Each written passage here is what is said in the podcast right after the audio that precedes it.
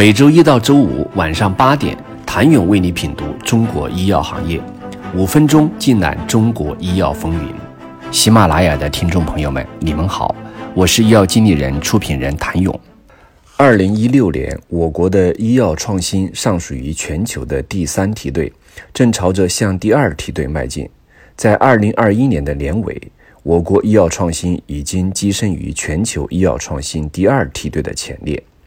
麦肯锡全球董事合伙人王锦用枯泉、间歇泉以及涌泉，勾画出未来五到十年中国生物医药基础研究可能走向的三个情景。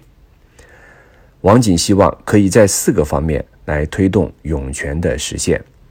一是基础研究的成果转换要向更上游衔接，实时的跟踪学术界的发现和发明，及早的开展学术界和产业界之间的紧密合作。譬如，鼓励和支持行业组织建立第三方交易平台，通过健全灵活的知识产权交易和市场化机制。对科研人员的技术转移和成果产业化提供服务，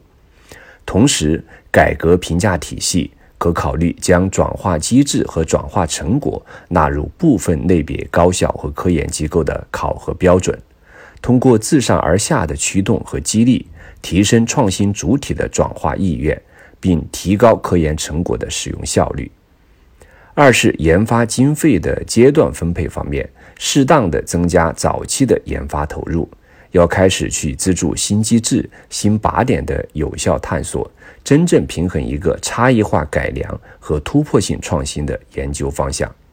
譬如，美国已经设立的保障政府医学健康研究投入科学使用和分配的国立卫生研究院，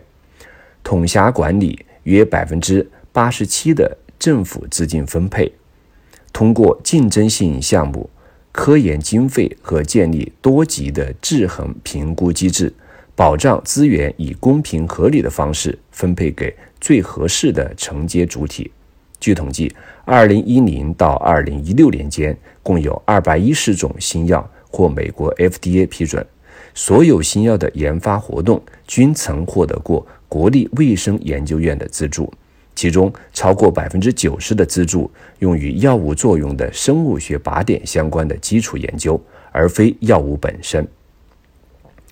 三是要搭建完善的人才梯队，一方面要持续的培育研发人才，另一方面也要为创新生态去输送跨领域的复合人才，如科学家、企业家、技术经理等等。美国国立卫生研究院在一九六四年推出了医学科学家培养项目 MSTP 专项基金，目前 MSTP 覆盖范围已达全美约百分之五十开设医学博士、双博士项目的学校，累计资助人数超过一万人。医学博士、双博士毕业生的研究工作中，约百分之六十与转化研究相关，百分之五十与基础研究相关，为美国的医药创新提供了持续的核心驱动力。王景强调，各界更要合作打造、提升创新生态，积极参与政府倡导的优化技术研究管理模式和体制机制相关的举措，真正能够促进专业化资本成长。谢谢您的收听。想了解更多最新鲜的行业资讯、市场动态、政策分析，请扫描二维码或添加医药经理人微信公众号“医药经理人”——医药行业的新闻与资源中心。我是谭勇，明天见。